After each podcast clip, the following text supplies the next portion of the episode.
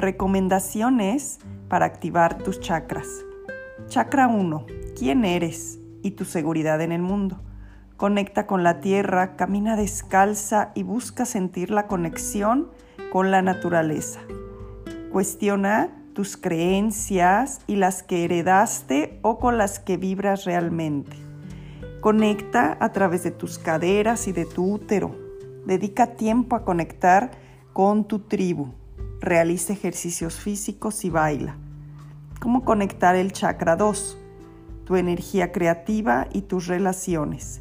Conecta con el placer por la vida, disfruta de tus relaciones con los demás, siéntete abundante, disfruta de tu sexualidad y expresa tu creatividad permitiéndote soñar.